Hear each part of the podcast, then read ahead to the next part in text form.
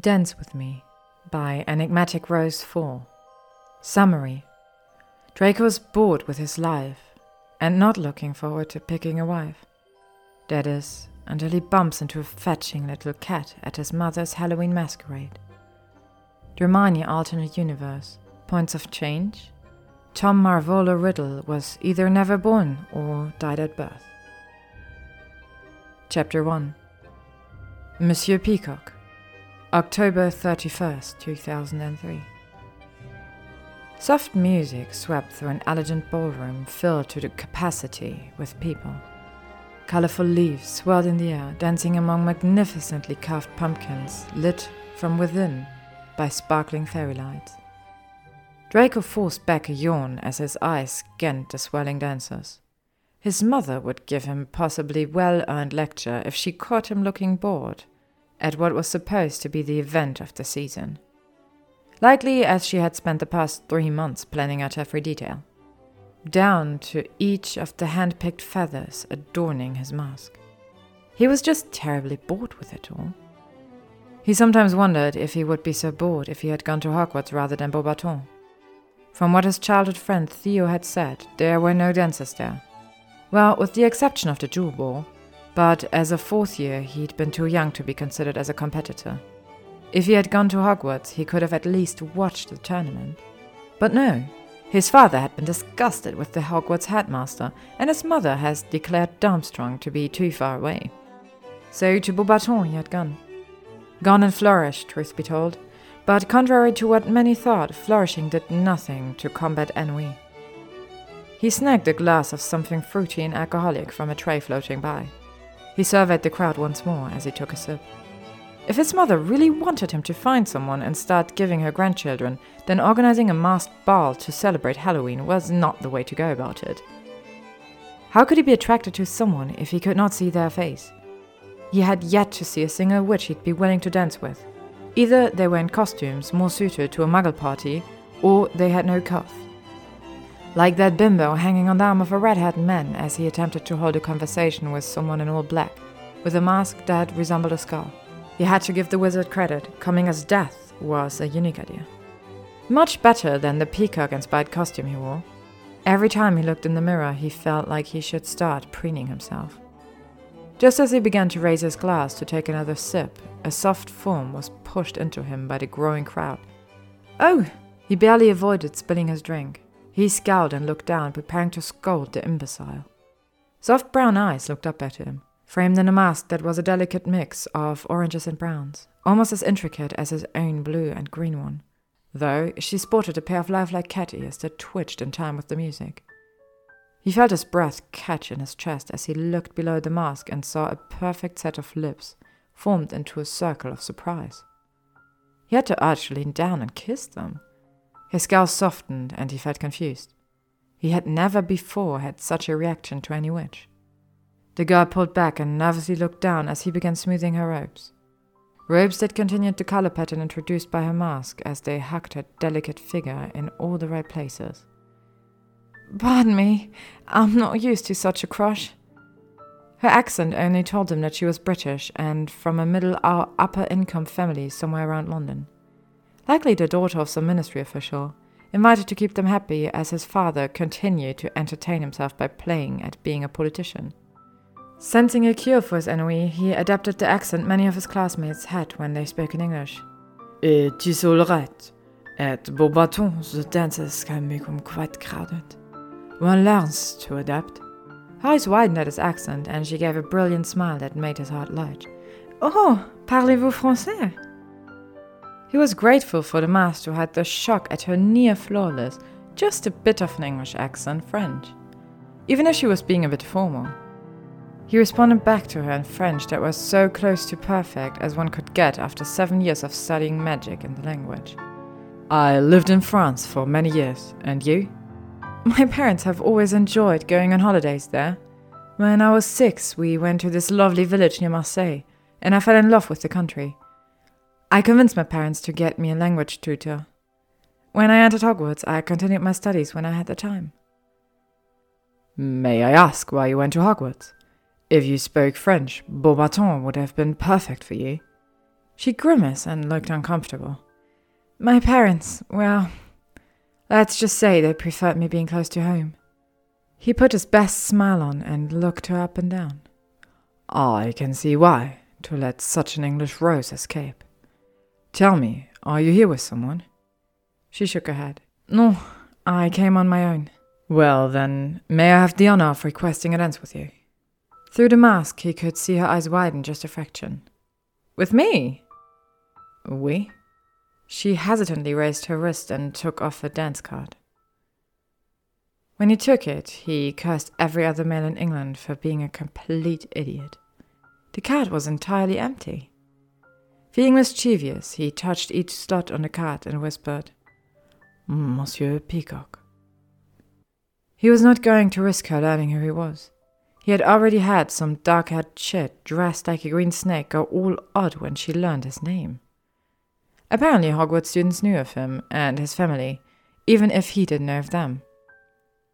Rather unsettling when compared to the near anonymity he'd experienced at Beauxbatons.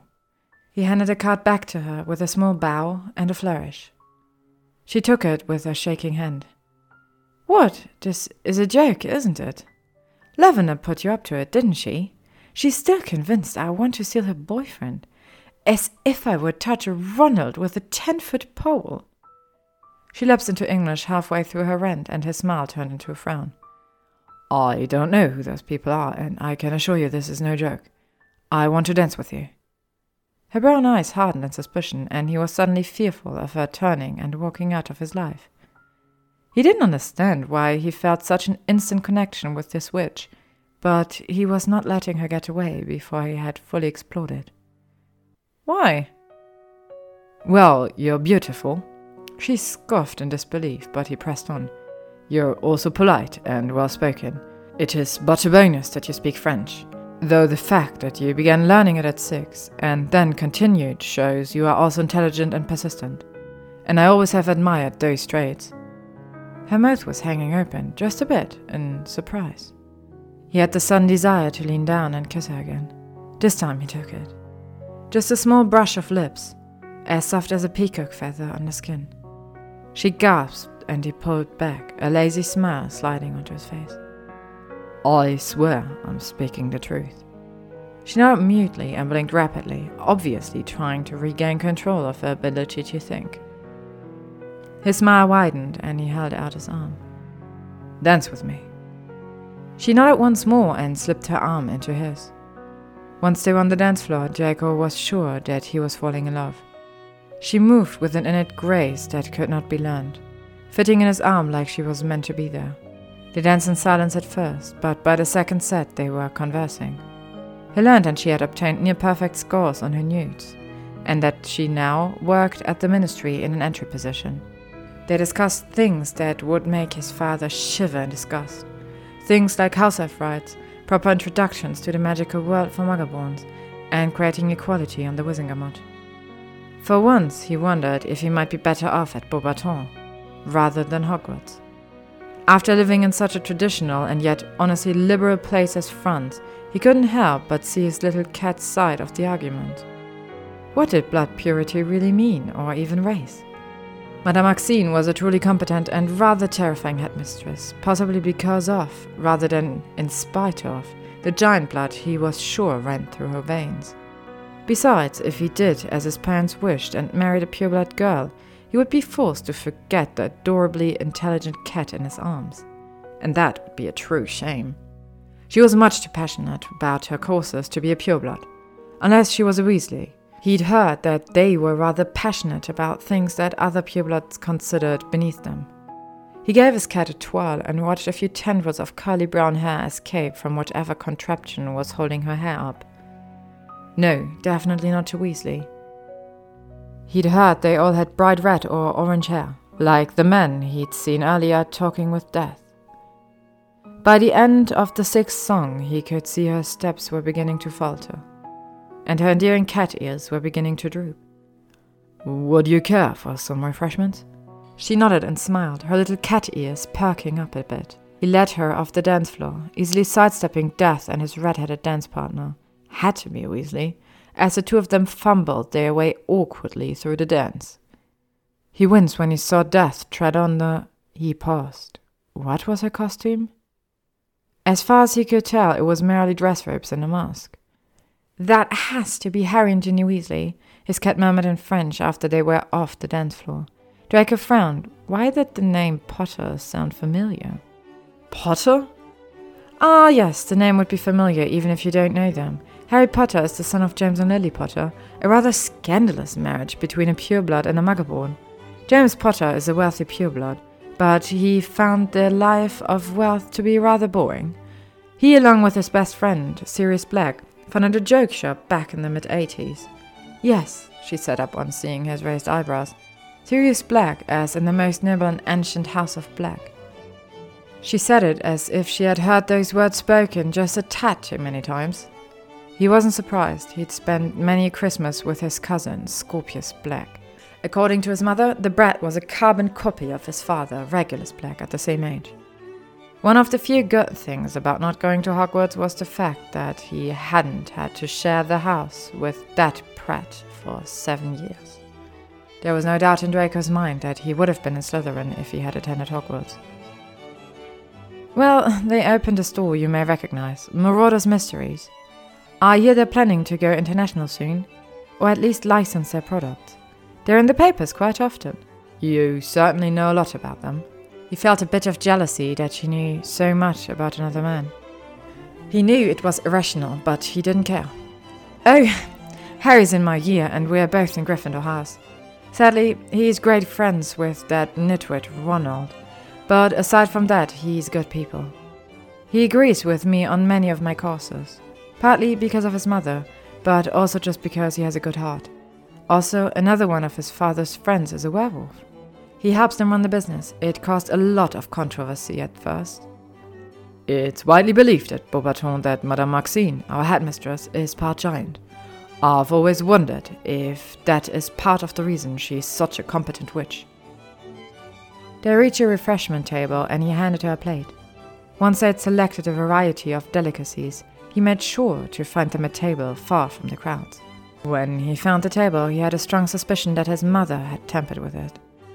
His eyes found it much too easily, and it was partially hidden from view.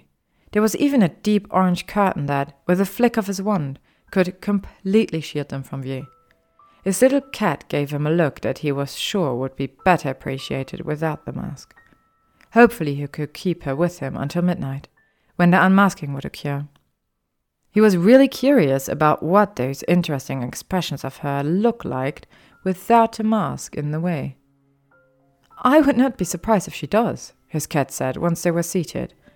The Care of Magical Creatures professor at Hogwarts is nearly the same size as Madame Maxime, and he once told me his mother was a giantess. Is he a good wizard? Draco asked as he popped a small piece of chocolate pastry in his mouth. He's very talented, though he often forgets the rest of us are not half giants like him, but he truly knows the material, though he thinks, for some odd reason, that dragons are cute. You should have seen him cooing during the first task of the Triwizard tournament. Draco snickered. I can't say my old headmistress has similar quirks, but she certainly can be intimidating. His cat smiled and shook her head, making the ears flatten in annoyance as the mask was jostled. Oh, Professor Hagrid looks intimidating, but he's really just a giant teddy bear. I actually took a newt in Magical Creatures as I enjoyed his class so much. That's high praise. She nodded, and they grew silent after that, both silently eating. Draco waved at the passing tray of drinks and drifted it over. He was nearly halfway through his drink when she spoke again. You're an odd wizard, Monsieur Peacock. He smirked at her name for him. And you are not an odd witch, Miss Cat. She shrugged. They certainly thought me odd at Hogwarts. I was a terrible know it all. The professors loved me, but my classmates. She began to nibble at her lip, and he was entranced. So much so that he almost didn't hear the next words. Well, Children can be cruel. Did you know I've never actually enjoyed Halloween before? There was such a sadness in her voice that he looked up and met her eyes. It was hard to see in the dancing candlelight, no bright pumpkins floating here, but there was such sorrow in her voice. Why not? growing up, my parents refused to celebrate Halloween. They believed it led to unhealthy habits. I was so excited for my first year at Hogwarts. The Great Hall was decorated almost as well as this ballroom. I heard older students speaking of the fest, and I could hear the excitement and eagerness in their voice. But then, in the afternoon, Ronald, she spat out his name, said something nasty to me. It was too much. I ran off and spent the evening crying in the girls' bathroom. No one ever came looking for me. Not until the prefect did a head count and went out to find me. Funny that it was Ronald's older brother Percy who comforted me. Ye see, he'd also had trouble with people not accepting him. He's been a wonderful friend to me over the years, even helped by putting in a good word for me when I applied for my job. But I never could make myself go to the Hogwarts Halloween feast after that. Not even to hear who the Triwizard champions were. Draco reached out and took her hands in his. It felt so soft. He wanted to touch more of her skin, see if it was even softer. I too had trouble when I started school. You see, my father's a very important man, and I believe that made me important as well. It took a number of detentions and getting beat up by other students for me to realize I had to prove myself. My father's name meant nothing to my classmates or professors. She winced. No one ever hit me, and things did get better once I toned myself down in class. It just took a few years, but by then my reputation was already set in stone. No boy would date me for fear I would nag him to death about homework. Well, except for one, but he was a Durmstrang student. When I went to the Yule ball with him, I think multiple people lost their minds from the shock. She chuckled wryly, and he took the moment to slide closer to her on the curved bench. When she once again looked up, they were much closer. He heard her breath catch as her eyes widened behind the mask. Even her little cat ears went completely still. He leaned forward slowly, giving her a chance to back away if he had misread the situation. She didn't move, and he felt his heart sore. Their lips met, and Draco felt like he was flying. He flicked his tongue over her lips, and she opened them. He took the chance to deepen the kiss. When she moaned, he wrapped his arms around her and pulled her closer. Soft breasts pressed against his chest, and he felt an instant response. Her hands moved up and tangled themselves in his hair. Merlin, she was perfect. How had his mother managed to find such a witch? Granted, she didn't fit his parents' requirement that she be a pureblood, but that was all right. He'd rather be happy than following a dusty tradition. Time slipped by, they only stopped long enough for him to close the curtains. He was breathing hard and about to ruin his pants when his mother's voice cut through his lust. Witches and wizards, I would like to thank you for your attendance. We are now a minute away from midnight. As such, I would ask that you prepare to have your mask removed. You will be able to reclaim it upon exiting the ballroom. His cat gasped and reached up to touch her mouth. He noticed with some satisfaction that her lips were swollen and her hair was hanging around her face in a gorgeous tangle of curls. Hopefully, after the unmasking, he could once more get his hands in those curls. His thoughts were abruptly derailed when she stood up so suddenly the table fell over into his lap. She took off running, and he stared after her in shock for a moment. He couldn't believe she would run from him. Hadn't just been having a magnificent time? He almost let her go. After all, it was never smart to chase after an unwilling woman. But no, he wanted answers. He shoved the table away and took off running after her. The other guests were beginning to count down. Ten! He shoved past Death and his Weasley. The two of them had their lips locked and seemed completely oblivious to the crowd around them. Nine! He almost gagged at the sight of the snake witch that had encountered him earlier. She had her fangs sunk into his cousin, and Scorpius was such a nitwit he appeared to be actually enjoying it. Eight! He saw a pair of cat ears over the head of some blonde chit in a rainbow inspired costume. Seven! He sped up and felt himself go flying after his feet hit something. Six! He heard laughter, but ignored it as he dragged himself to his feet again. Five! It took a moment to orient himself again. The crowd was growing thicker. Four! There, not ten feet away. Three! He shoved a tall, rather plainly dressed young man out of his way. Two! Almost there, he could see her, right by the doorway. One! As he watched, she shoved the bimbo of a witch he'd seen hanging on the red haired man earlier out of the way. Zero!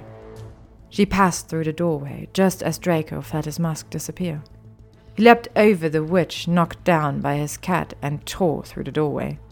Just in time to see his cat disappear into the fireplace, leaving only green flames in her wake. He cursed and stomped his foot. She'd been perfect. He'd felt like they understood each other. True, he'd led her to believe he was French, but that wasn't important. She hadn't discovered that. Besides, it could be explained away as part of the masquerade experience. He whirled around, preparing to storm up to his room in a huff. That was when his eye caught the wall and all of the master's plate on it. There, sitting beside his peacock one, was the cat mask, its ears beginning to droop. He raised his wand and summoned the two masks. As he looked down at them in his hands, he felt a sense of determination come over him. He knew the basics about her, and it took some talent to make a mask like that. He'd figure out who she was and just why she didn't want to acknowledge the obvious chemistry between them. After that, he would ask her to dinner. Miss Cat, October 24th, 2003. Hermione grunted as she shoved a stack of papers out of her way. What she wouldn't give for more storage room. Sadly, her little workspace consisted of a small desk half the size of everyone else's. It was also stuck in a little nook that made it impossible to add many shelves or drawers for storage. There were serious disadvantages to being a Muggleborn with only one connection in the Ministry. And while Percy was lovely, he was also a Weasley and only a few years older than her. Even with his father also recommending her, they'd only been able to get her an interview for one of the worst positions in the entire Ministry requisitions. She spent her entire day at her desk, buried in pointless paperwork and unable to do anything that showed off her abilities. After all, how hard was it to check boxes and stamp accepted or denied on everything? Besides, every time someone filled out a paper incorrectly and she had to deny them, they hated it just a bit more. She was unable to escape her reputation from school as she was her own blood status. It didn't matter that she had gotten U's in eight subjects when most only took five or six. No one cared that her scores had been near perfect. You would think her ability to speak French fluently and hold a decent conversation in German, Spanish, and Italian would be a plus. But not to the wizard that had interviewed her. No, Mr. Lestrange had only seen a mudblood with no powerful connections. She still rolled her eyes at the name. How could you view a word as bad if you never heard it until you were twelve? Granted, it hurt to know others thought poorly of her, but they really were, in her opinion, just showing their own ignorance. She bet she could beat almost all of her classmates in a magical duel. She already knew she could outthink them. You look rather serious. She looked up from the papers lying before her and twisted to see Percy standing between the wall and column that typically separated her office from everyone else. Just lamenting my lot in life as usual. His lips twisted into an ironic smile. We both do that too often. Though I do come bearing good news, of a sort. Oh? He reached into his robes and pulled out a golden and cream envelope. While she was curious about the envelope, she couldn't help but admire Percy's robe with pride. She had developed a way to sew glamours in the patches on his elbows, thus allowing him to actually present himself well despite his poor salary. He handed over the envelope to her and she pulled out an ornate invitation. It only took a quick scan for her to understand what it was. She let out an indelicate snort and handed it back. I know you're between girlfriends at the moment, but do you really think it's a good idea to bring a Muggleborn as your plus one to a pureblood gala? Besides, how did you get an invite? I thought the Malfoys hated the Weasleys. Apparently, the Potters and Browns refused to make an appearance if the Weasleys were not honored with invitations. Besides, haven't you heard? My eldest brother got himself engaged to a Delacour. My family is moving up in the world. She snorted. I'm guessing it was really the Potters' ideas, not the Browns. And congratulations on your brother. I met Fleur when I went to the Yule ball with Viktor. She was actually fairly nice to me, even if she is a bit spoiled and arrogant.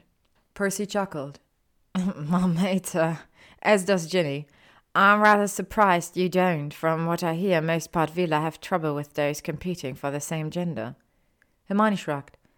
I guess I wasn't seen as a competition to her, after all. She gestured at her rather bookish and severe appearance, making Percy frown. You're being much too hard on yourself. Most wizards are just idiots. I should know. I'm related to at least three such morons. Hermione giggled. Charlie and Bill aren't idiots. Oh, no, they have idiotic moments, but they do tend to use their brains more than my younger brothers. Now, he gave her a pointed stare. Are you coming with me? You'll need a costume, of course. I'm thinking something in muted colors. It will be attractive, yet not make you stand out too much. Merlin knows what the Malfoys will do if they learn I brought a muggle born. I don't yet have the influence to get away with that, unlike the Potters. Hermione weighed the options in her mind. She really had enjoyed herself at a Yule ball back at Hogwarts. Dancing was fun, and she'd likely be able to get partners if she was in costume. Besides, it would be interesting to see how such an event worked. Plus, it would be a laugh to see the shock on certain people's faces when she took the mask off at midnight. Hell, if she played her cards right, she might even be able to get someone to see the light. All right, I'll go. He grinned. Brilliant.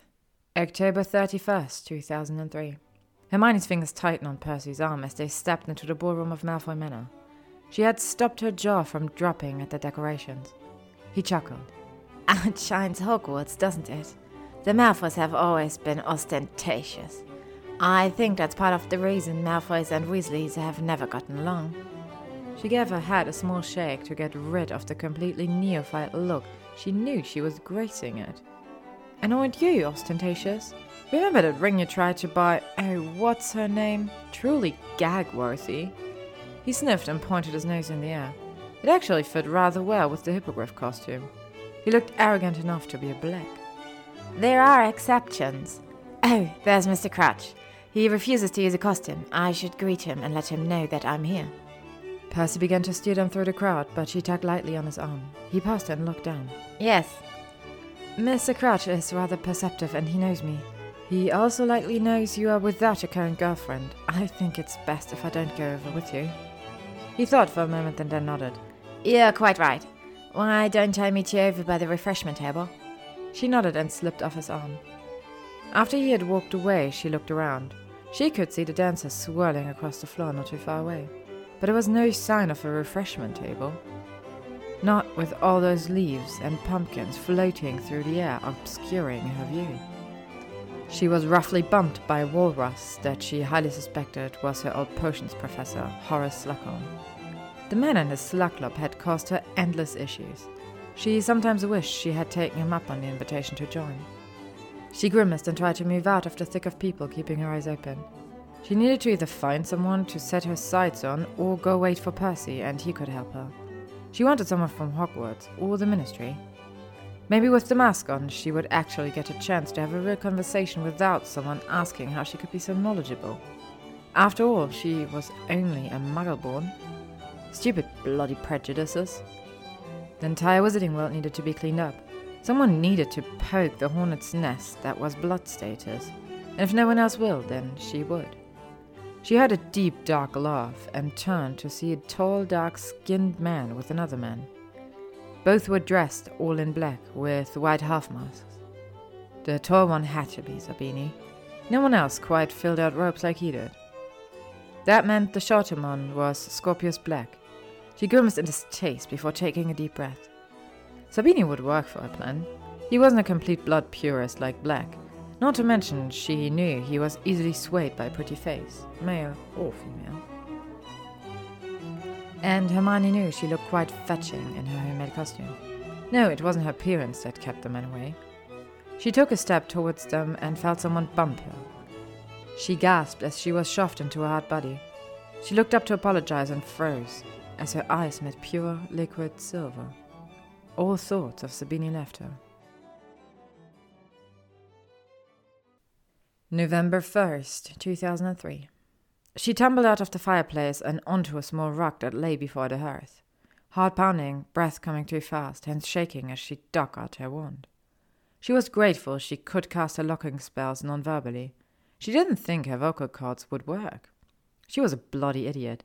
What had happened to her plan? Hell, what had happened to Percy? What had she been thinking? Spending her time talking, dancing, and and kissing. Kissing a French wizard who had never been to Hogwarts and likely had no power in the UK. How could she change anything if she was so weak as to let her emotions get the best of her? People were counting on her, even if they didn't know it.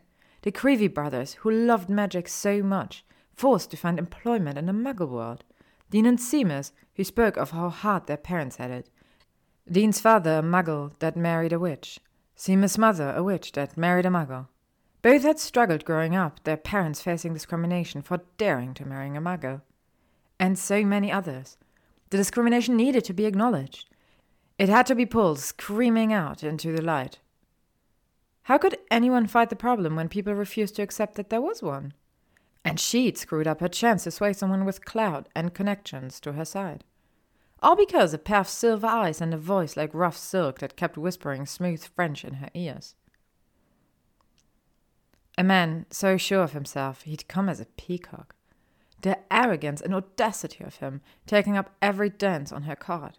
For half a second she'd assumed that Ronald had somehow figured out or heard who his brother was taking. If he told Lavender, who Hermione could see bribing or hiring someone to make a fool of her. She lay back on the rug and looked up at the cracked ceiling. And to make it even worse, she'd panicked there at the end. He had to be a pureblood or else a very well to do half blood, yet even said his father was important. She didn't want to see disbelief or possible scorn when she took off her mask and revealed her name. He'd ask if she was related to Hector Dagworth Granger, and she'd have to say no. Then his face would fill with disbelief, quickly followed by scorn. She couldn't let such a lovely night end that way, even if she'd already screwed up her plans. So she'd taken the coward's way and run though she had to admit she had told him enough he could discover who she was.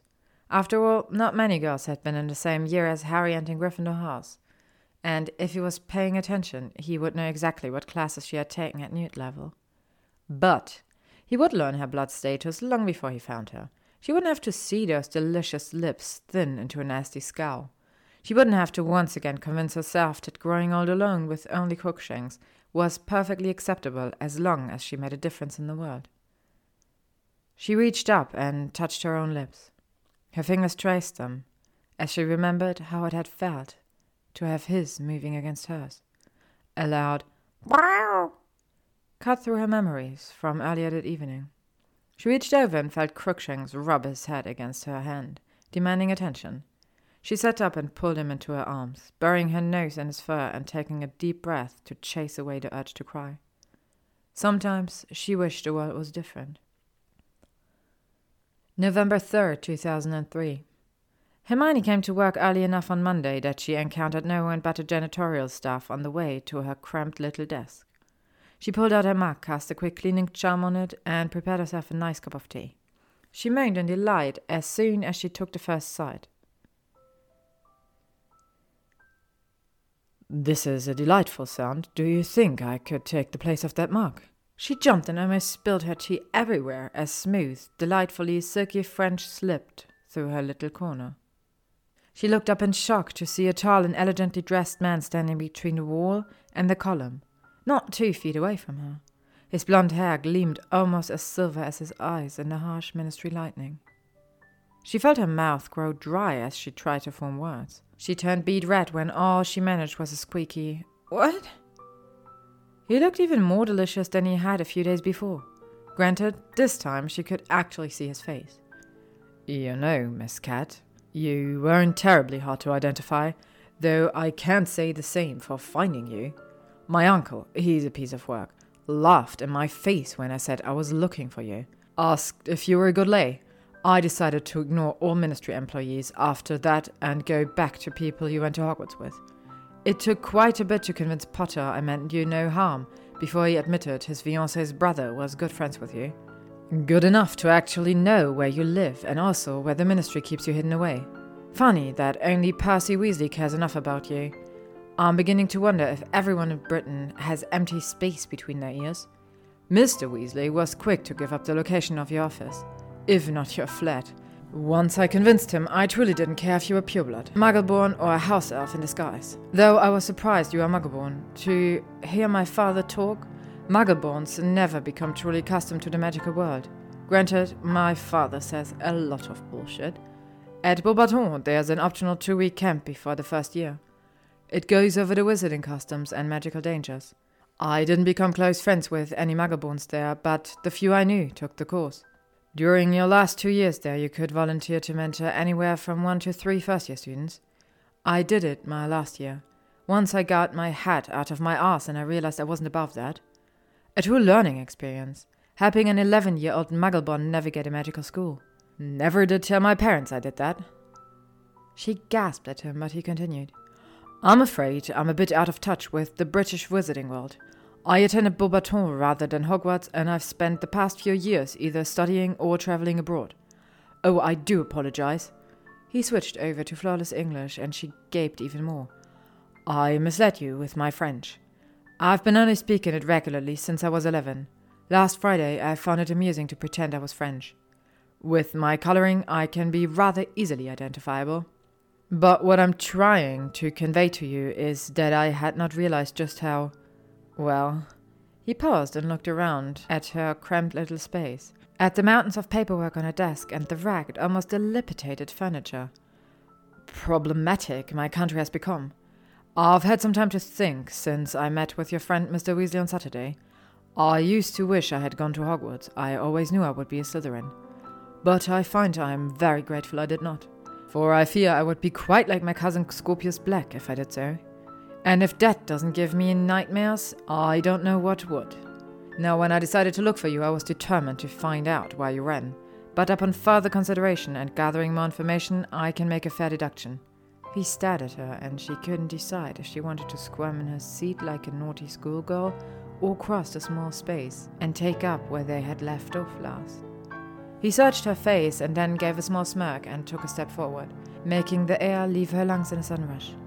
It felt like all the air disappeared and her heart rate sped up. She was caught trapped in those steep silver pools. She shivered when his hand touched hers. He gently took the mug of tea out of her grasp and set it on the table before pulling her up. They were standing so close that she brushed against him with every breath. Now, he whispered in French against her ear. I know you have work to do. So much as I want to, I shall not continue where we left off. I will, however, ask if you are free this evening. For dinner. He pulled back until their eyes were once again locked. For a moment, she seriously considered forgetting about her job, about throwing the past five years of her life away. It wasn't like she was appreciated. She could honestly understand why Harry's mother had first been a housewife and then gone to work in her husband's store. It was hard work in a place that didn't care about you. No, she couldn't make a decision like that so suddenly. But she did know she could do one thing. She could do dinner. Yes, she whispered, right before she gave into temptation and stood up on her tiptoes. Their lips touched and the world disappeared. There was nothing but him. Why had she run from this? She was a bloody idiot. She broke away from him with a gasp dread pulling in her stomach as she realized who had interrupted them. We do not pay you to lock lips, Miss Granger. Her peacock, she realized she had yet to learn his name, did not turn around at Madame Umbridge's words. Rather, he pulled back a bit and pulled an elegant gold little pocket watch out of his robes. After checking the time, he snapped it close and turned to face the fat pink toad, standing right outside the entrance to Hermione's back corner. She didn't quite fit between the wall and the column. He kept one arm wrapped around Hermione, and she was amazed to see a pleasant smile on his face. Ah, pardon me, mademoiselle. You see, my watch must be off. It says my dear Hermione still has a good five minutes until her shift starts. I was just making arrangements for dinner tonight, as I shall be busy all day and unable to send her message. Umbridge's lips pursed and her eyes narrowed as she pulled herself up to her full, if minuscule, height. Sir, doesn't matter if Miss Granger's shift has not yet begun. She is on ministry property, and such displays are not tolerated here. I'm afraid I shall have to write you up for this. The dread in her stomach became a lead ball. No, She couldn't lose this job. She couldn't change anything if she wasn't in the wizarding world. She'd already looked into other ways to support herself, but she didn't have the capital or charisma to start a business. Not unless she. Hermione cursed herself as an idea popped into her head. True, she didn't have the capital, but if she started a business that served both magical and muggle folks, and her peacock's talks of optional camps before school gave her an idea. She could get a muggle loan. She could use her heritage to succeed rather than letting it hold her back. Why had she let fear control her for so long? Maybe she'd just become too set in her ways, too worried of losing what little she had. Well, hell, if all else failed, she'd move to France. From what her peacock had said, she wouldn't face as many issues there, and she did speak French. The toad looked back at Hermione and smiled sweetly. This will be your third write-up, will it not, Miss Granger? I'm afraid this is unacceptable in a ministry employee. You should the lead bar felt as if it exploded. Anger coursed through Hermione. How? How could this nasty little woman ruin one of the best moments in Hermione's life? She yanked away from her peacock and pulled out her wand in a smooth movement. Umbridge's eyes widened in fear when she realized the wand was pointing straight at her. Oh, shut up, you nasty little toad! So you want to fire me? Guess what? I quit. I'm done working this little corner, breathing stale air and risking death by paperwork all for pittance of a salary and no appreciation. You know just as much as I do that I often come early and stay late, that every single one of those write ups was fabricated. Besides, you know Mr. Lestrange's bloody bitch of a wife comes in and does quite bit more than lock lips on ministry times, so just shut your bloody mouth and get out of my way. Hermione turned back towards her desk and summoned her purse, as well as the few personal items she kept there. She grinned when her marked tea over all the requisition forms on her desk. She snickered when her little lap blanket hit the tallest tower of paperwork and sent it falling down in a disorganized mess. She almost lost control of her magic when her peacock reached out with an elegant hand and tipped over the other three piles. Oops, he said unapologetically. Why, you can't do that! Uh, I'll have you arrested! Umbridge screeched. Hermione slipped her purse off her shoulder and moved towards the nasty woman, who was now hopping around like the toad she looked like. Something pricked Hermione's memory when her peacock took her hand. He'd said his colouring was very recognizable, and she only knew two pure-blood British families with hair that light. She rather doubted he was a Lovegood. You're Draco Malfoy, aren't you? He grinned and gave her hand a squeeze. I should have known you'd figure it out. Umbridge gave an extremely loud, horrified gasped as she realized who had been kissing Hermione. Her peacock, no, Draco, snickered and stopped right in front of Umbridge. I see you're rather terrified to find out exactly what I'll do since you fired Hermione here. You know who I am and who my family is. Perhaps it will make you feel better to know that I won't raise a hand or word against you. Umbridge relaxed a bit and Draco snickered again. Oh, don't get comfortable. You see, I plan to fully support Hermione in anything and everything she does. Now, I've only known her for a few days, and I know you've been here for years, but I just can't see her letting bygones be bygones. So, if I were you, I'd be afraid. Very afraid. Hermione couldn't help it. She threw her arms around Draco's neck and locked lips with him once more. By the time they came up for air, she was entirely convinced that she was making the right decision. Maybe this thing with Draco would last forever. Maybe it would last a week.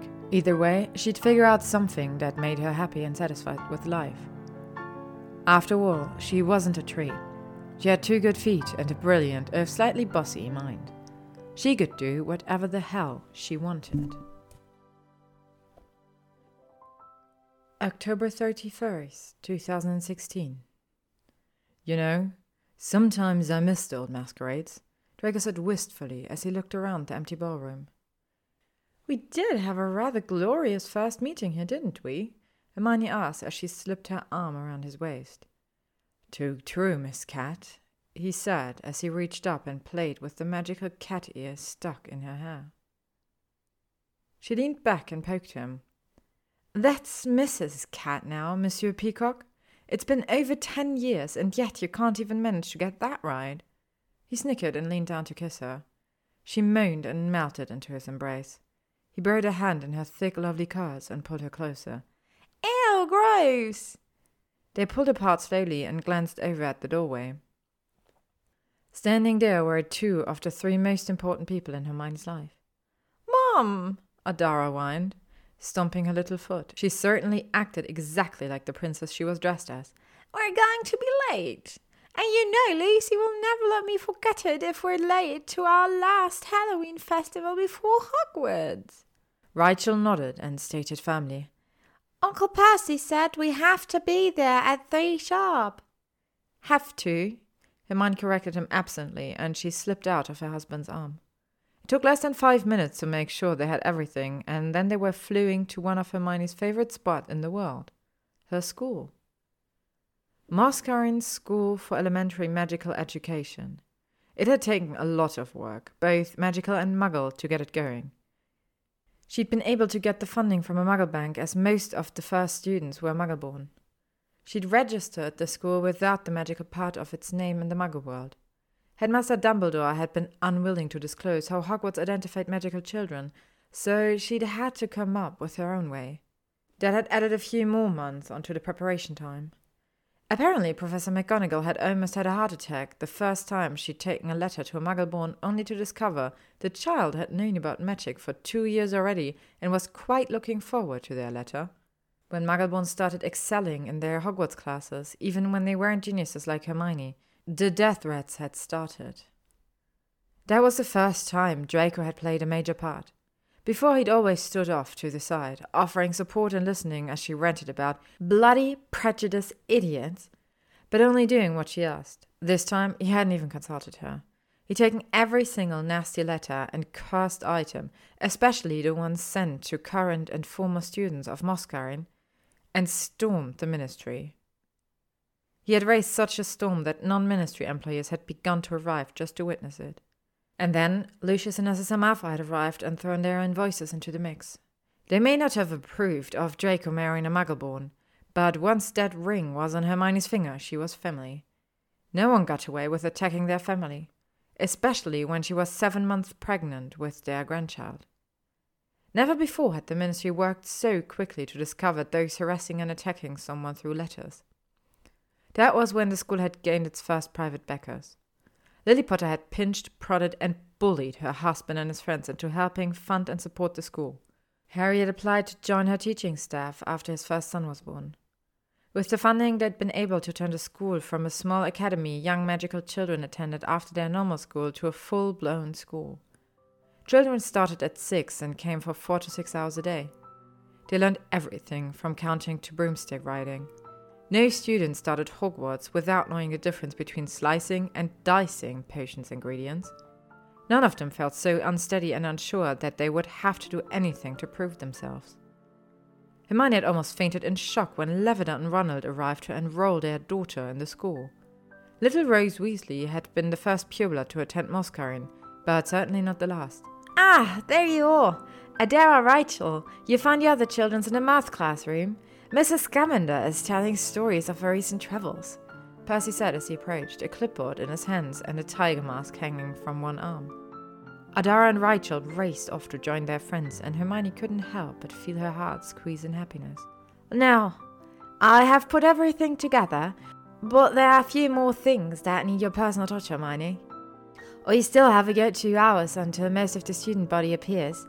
Plenty of time, Percy stated, handing her the clipboard. She got to work, digging into the job she loved and the students she had dedicated a large part of her life to.